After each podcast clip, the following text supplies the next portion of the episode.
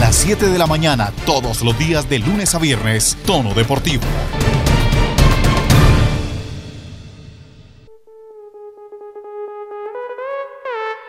En Tono Deportivo, Ciclismo.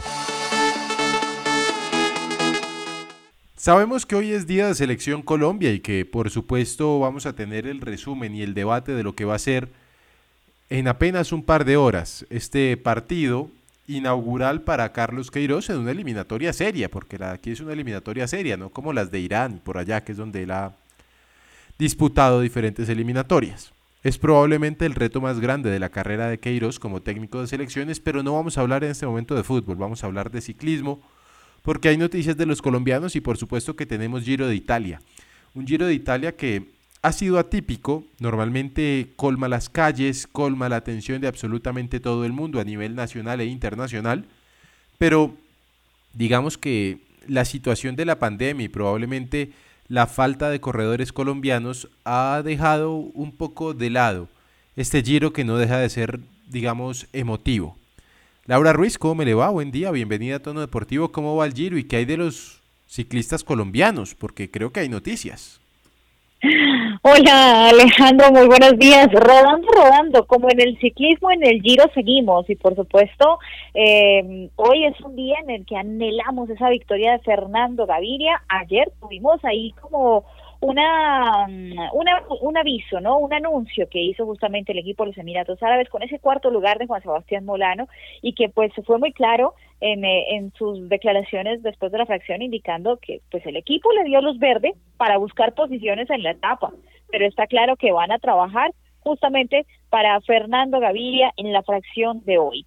Esto en lo que va del Giro de Italia, que mantiene a un Joao Almeida, el portugués, como esa sorpresa defendiendo la maglia rosa, Arnaud Mar que le quita esa, esa mm, chiclamino a Peter Sagan después de la victoria de fracción, muy bien ganada la etapa por el francés, y por supuesto esperar lo que sea, lo que se pueda llegar a dar hoy, eh, haciéndole fuerza a los colombianos. No solamente está Gaviria, está Álvaro Hodge, de pronto Jonathan Restrepo puede hacer algo, y claro, el trabajo de Molano para su líder en estos sprints finales.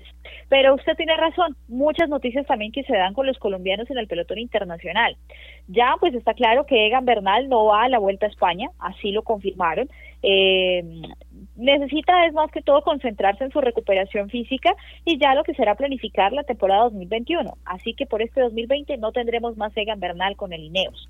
Pero ya en el marco de la Vuelta a España se conoció el anuncio de Daniel Felipe Martínez. Ha estado corriendo en diferentes clásicas en territorio belga y anunció a través de, de las redes sociales pues que ya con su equipo se están concentrando en cómo será enfrentar esta vuelta a España y para él la experiencia de hacer dos grandes vueltas en una misma temporada, en una tan atípica como lo es este 2020.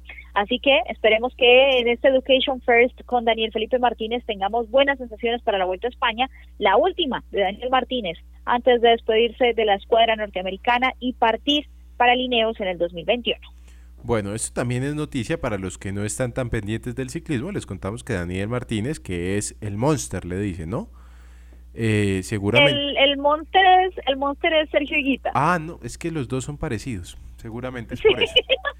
Bueno, pero de todas maneras, Daniel Martínez, que es una de las grandes promesas del ciclismo colombiano, se va para el Ineos. Sí, eso realmente ha sido una, digamos, de las de los movimientos eh, en el ciclismo para la próxima temporada. Para los colombianos puede ser muy bueno, ojalá le vaya muy bien. De hecho, Sir Dave Bracewell, que es el eh, director de Ineos, pues hablaba de que de tiempo atrás venían siguiendo justamente ese, ese, ese recorrido profesional de Daniel Martínez y bueno, eh, creo que con el criterio del Dauphiné, eh, con esa victoria de etapa en el Tour de Francia, pues fue suficiente para que Lineos dijera, es momento de llevarlo a nuestras filas. Con el Education First, pues esperemos se despida con broche de oro, que tengamos emociones en la Vuelta a España y lo mejor para quien ha sido obviamente en este de, de actualmente en nuestro país, el mejor en la contrarreloj se llama Daniel Felipe Martínez. Y ha demostrado pues que Colombia también puede generar eh, corredores un poco más completos, eh, no solamente escaladores, eh, buenos al cronómetro, incluso, bueno, hablábamos en, en, ediciones pasadas de los sprinters, pero creo que Daniel Felipe Martínez tiene un componente muy especial y es que se defiende en la montaña, se defiende en la contrarreloj y ha mostrado también un perfil que incluso como clasicómano podría llegar a funcionar. Muy bien, oiga, recibí muchos comentarios, correos por demás de su tesis en donde advierte que hay algo en contra de los colombianos en el Movistar Team. Y parece que la gente está de acuerdo, inclusive hablan mucho de la época de Nairo Quintana. Es que ese es el precedente.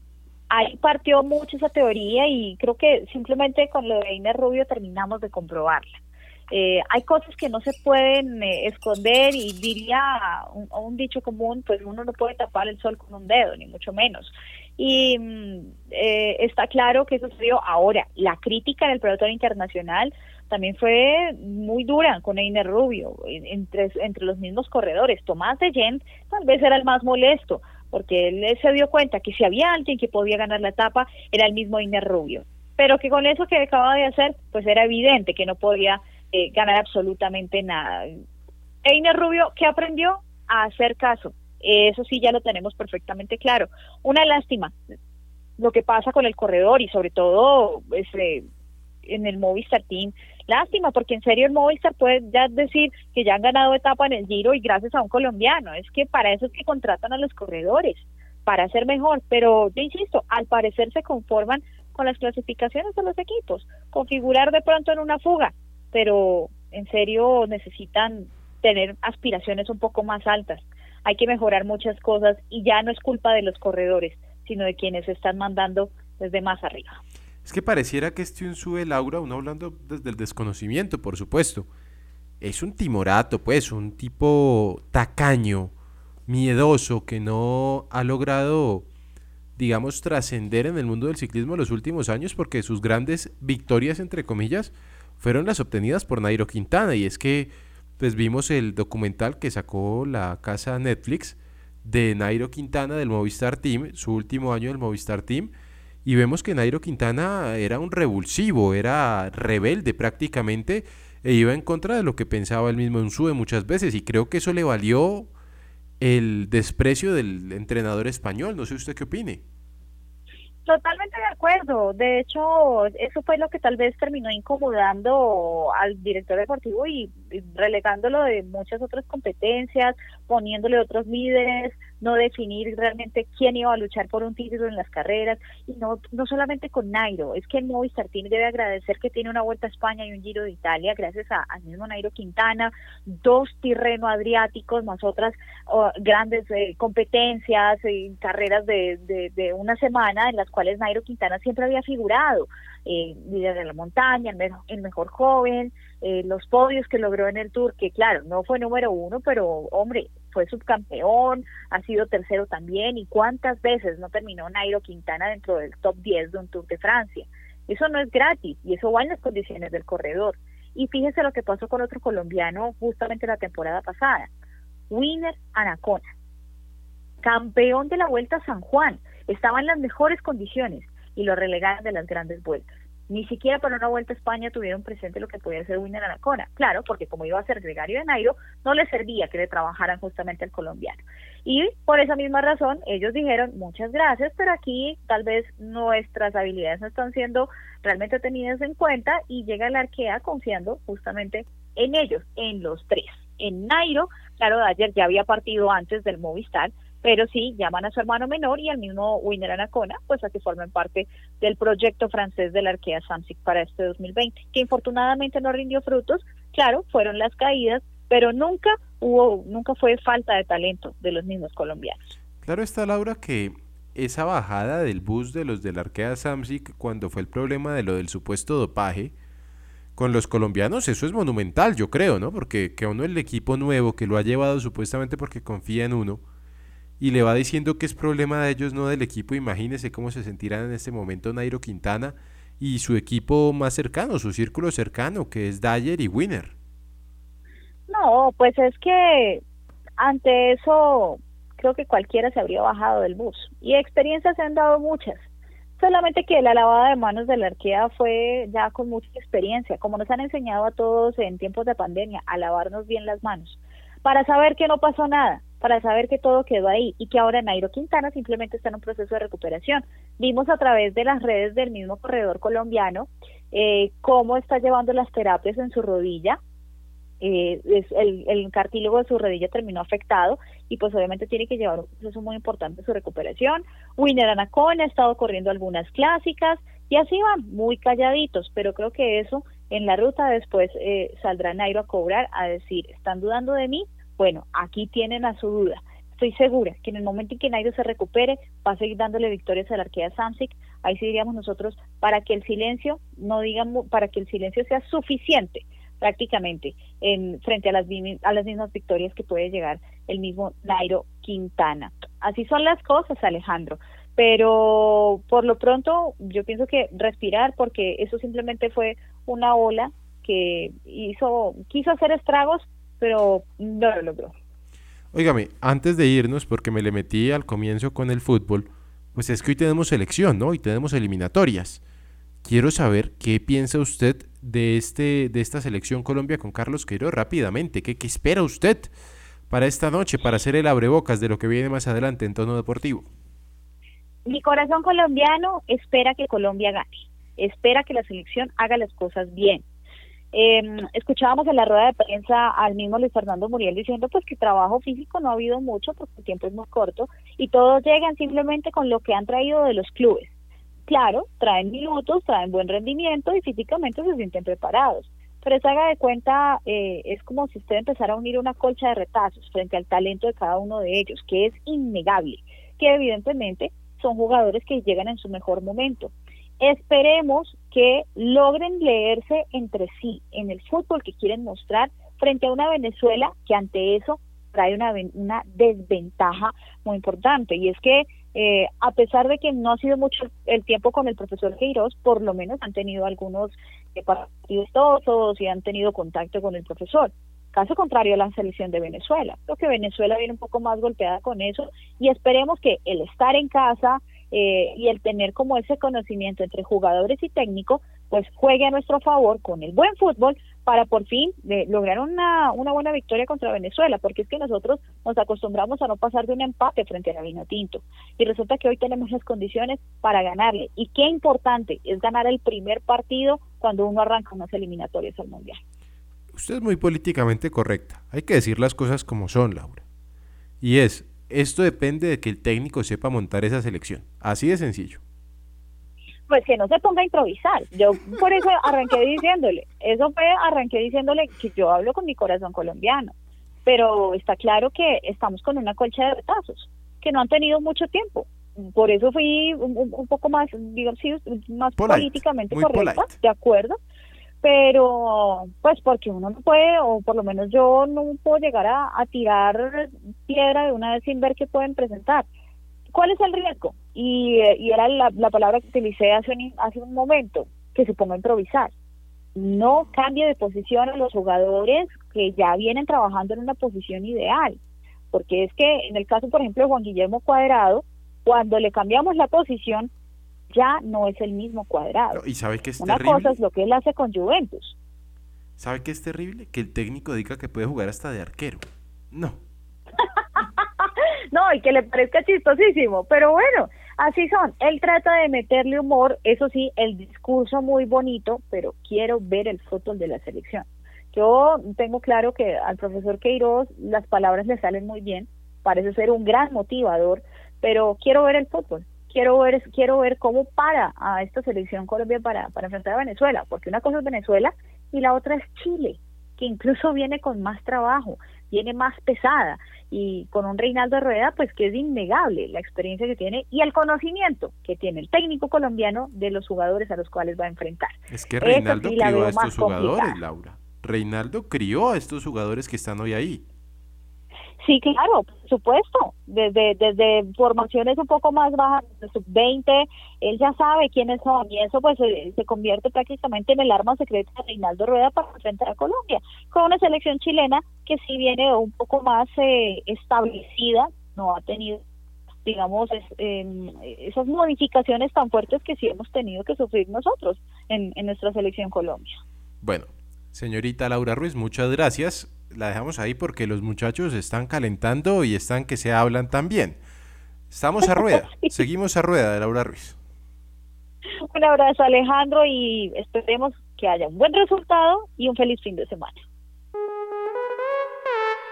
En tono deportivo, fútbol.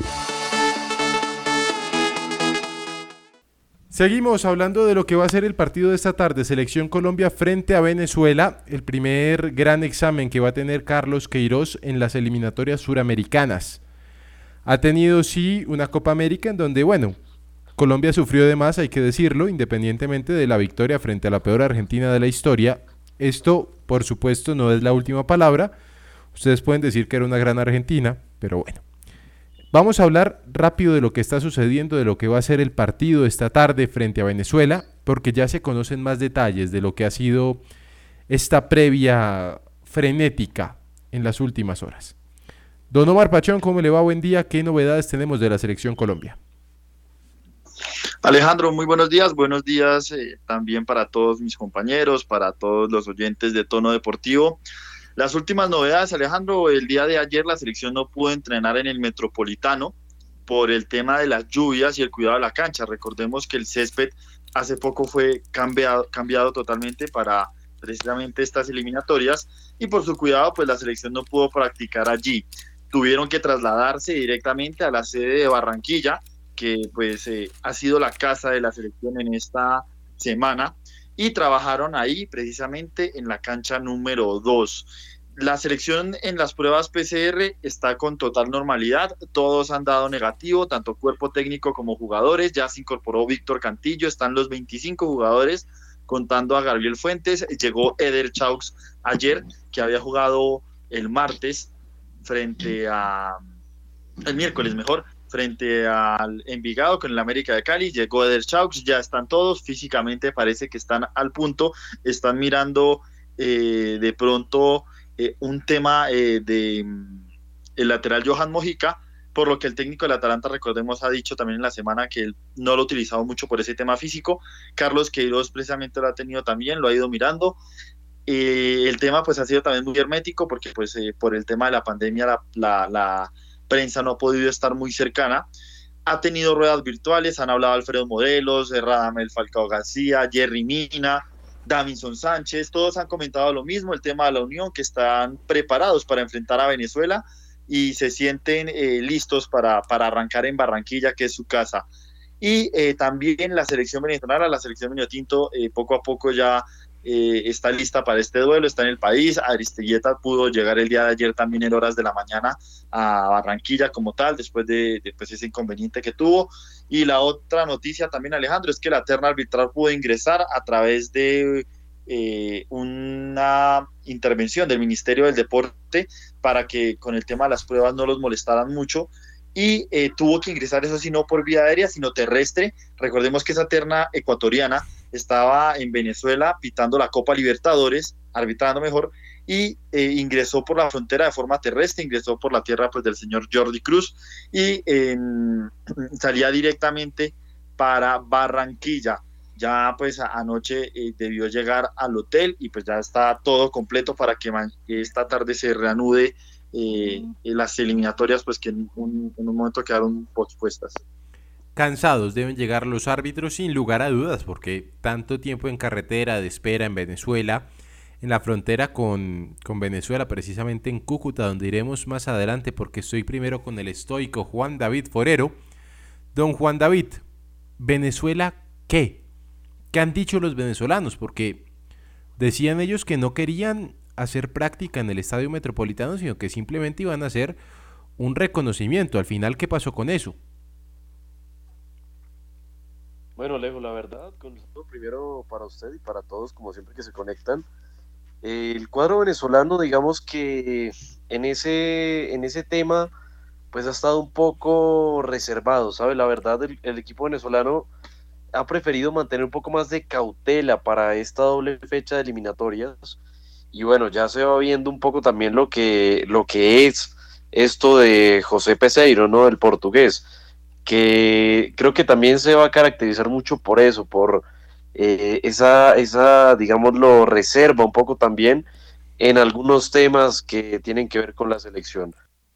Del equipo por ahora no hay demasiadas novedades. Hay que recordar que habíamos repasado una posible formación hace unas cuantas horas en la última misión de, tono deportivo y por ahora parece que se podría mantener, como habíamos dicho, eh, posiblemente con Wilker Fariñez en el arco.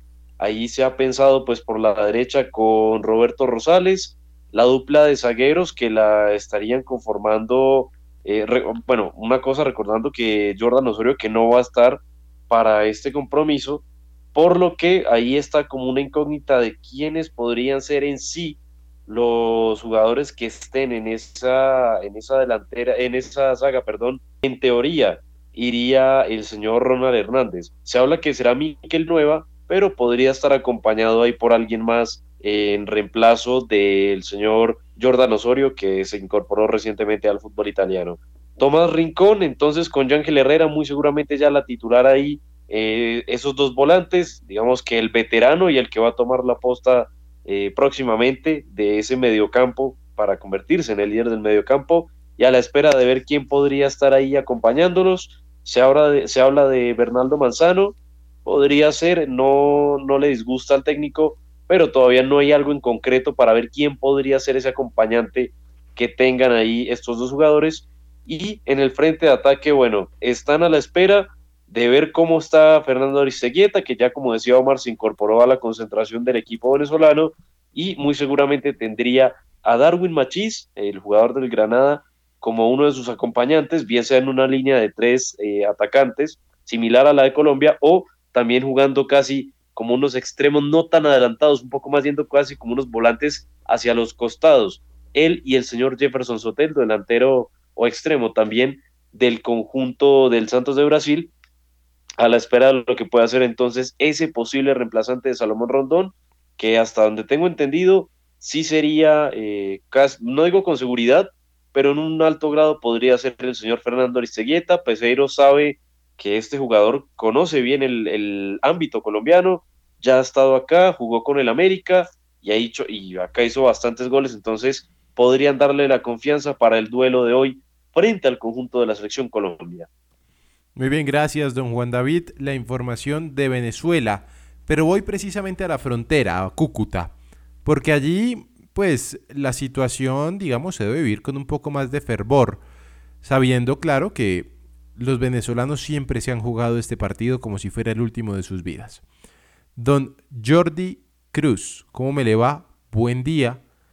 Bienvenido a Tono Deportivo. ¿Y cómo es el ambiente en Cúcuta, la ciudad fronteriza con el país hermano de Venezuela, de cara a este partido, el primero de la eliminatoria rumbo a Qatar 2022 de la Selección Colombia?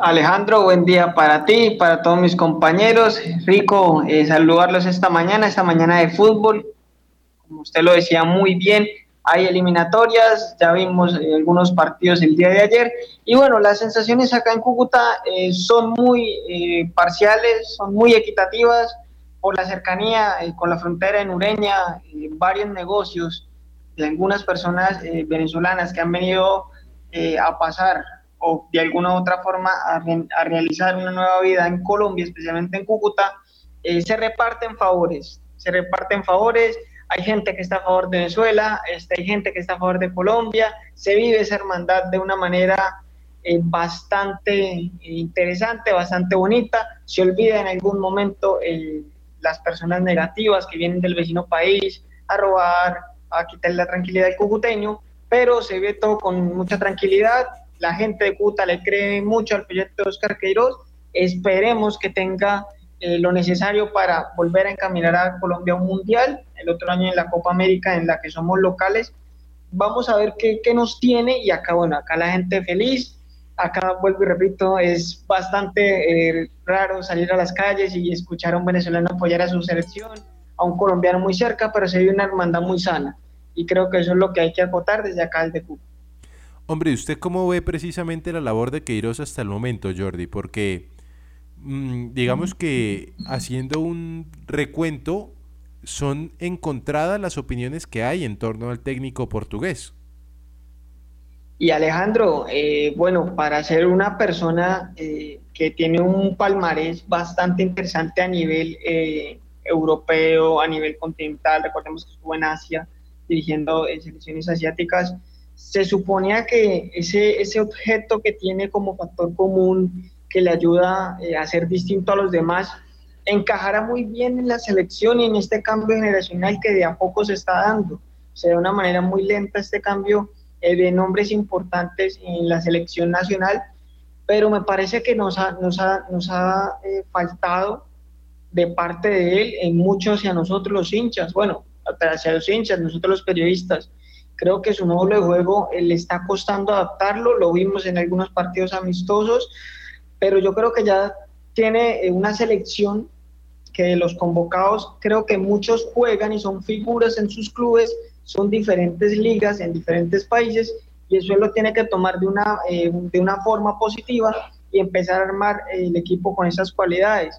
Colombia tiene para eh, volver a un mundial, mi concepto lo tiene, tiene conceptos individuales, jugadores excepcionales, pero si no juntas todo eso, créeme que va a pasar lo que en algún momento le pasó a Argentina, puedes tener el mejor equipo del mundo, al mejor jugador del mundo, pero si no engranas todo en un rompecabezas va a ser muy difícil, va a ser eh, complejo generar una idea y terminas eh, saliendo de un puesto, para mucha gente dicen que las eliminatorias eh, sudamericanas son difíciles, para otras son fáciles, la realidad es que todo depende de cómo lo vivas y cómo las afrontes.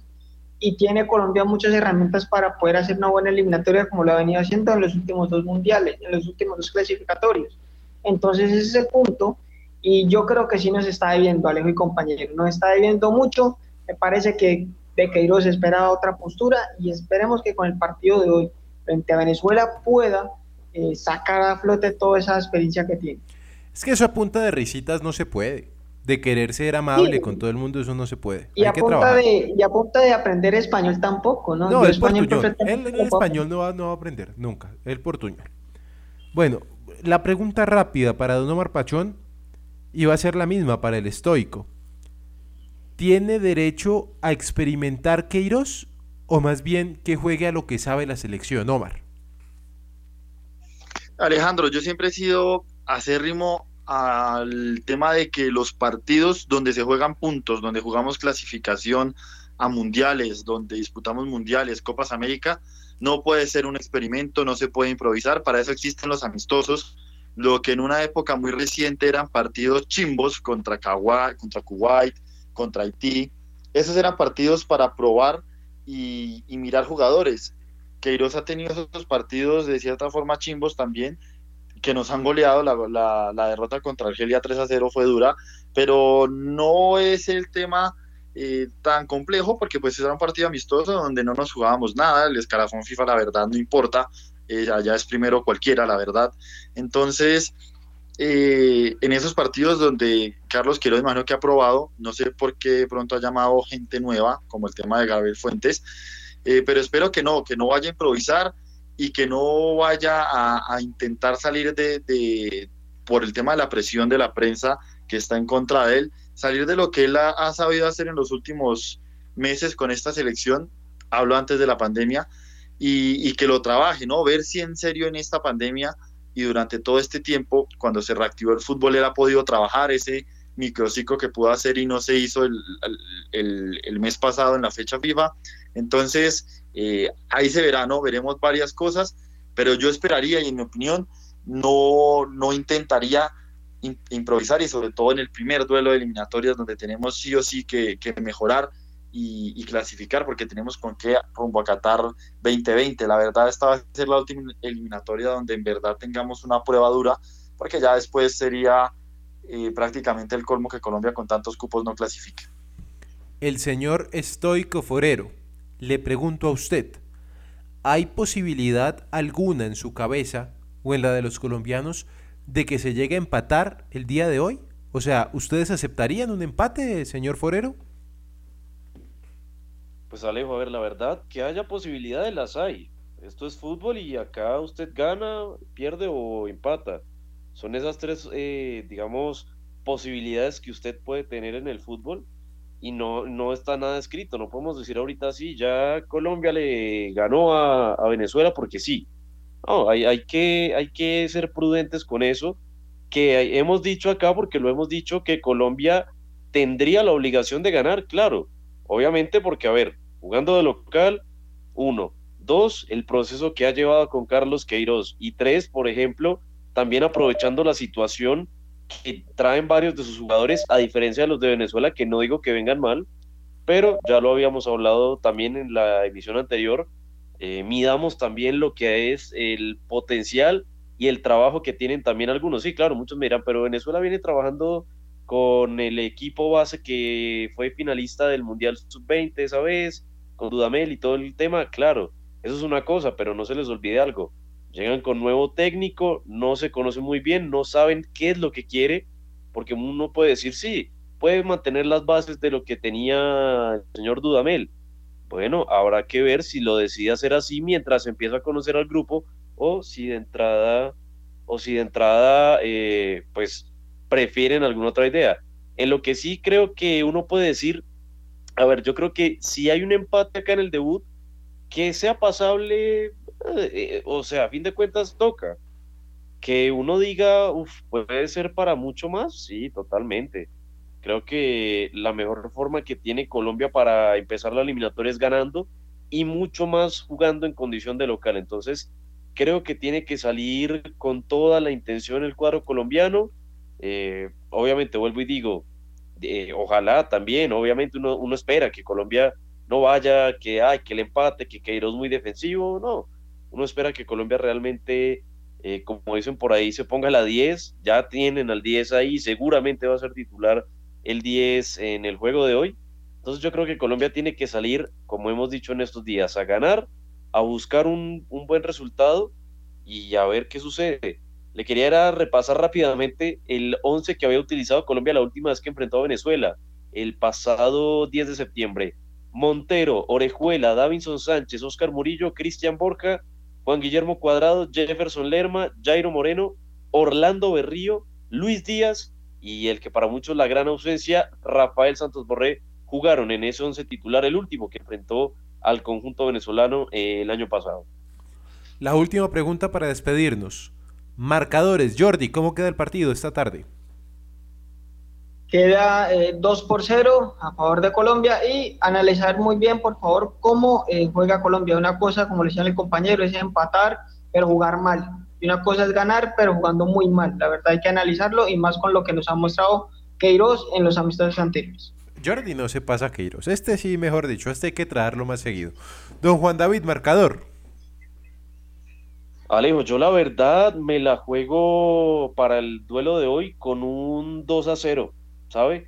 Creo que va a ser, no va a ser un partido sencillo, pero creo que Colombia lo va a poder sacar adelante y va a ser un 2-0. Y una cosita rápida, déjeme mandarle un saludo al delantero Carlos Peralta de la Equidad que en las últimas horas se conoció que sufrió la rotura de, de los ligamentos y desafortunadamente va a tener un periodo bastante largo de recuperación y ya seguramente se pierde el año. Entonces, el saludo como siempre para él que es un gran personaje, el delantero de la Equidad. Va a tocar invitarlo a tono deportivo en los próximos días para que pase el tiempo de su lesión. Don Omar Pachón, marcador para esta noche. Alejandro, yo diría que el partido va a quedar 2-0 a favor de Colombia, espero. Y también estoy de acuerdo con que no solo es el triunfo, sino la forma como se gane, o en todo caso, ojalá no como se pierda un empate y espero un buen partido por parte de la selección, que a diferencia de pronto en las épocas anteriores de Carlos Queiroz y de, José Néstor Peckerman, tiene prácticamente todo el plantel bien de salud. Obviamente la baja de los pines de cuadrado se sienten, pero, pero el resto están 100% físicamente. Entonces es un plus. Muy bien. Yo creo que queda 3-1. Nos encontramos el lunes porque el martes volvemos a tener fútbol. Ah, no, nos encontramos el martes, el lunes es festivo. Tranquilos todos descansen y nos encontramos el lunes, el martes en la mañana con la información de lo que va a ser Colombia-Chile. Feliz día.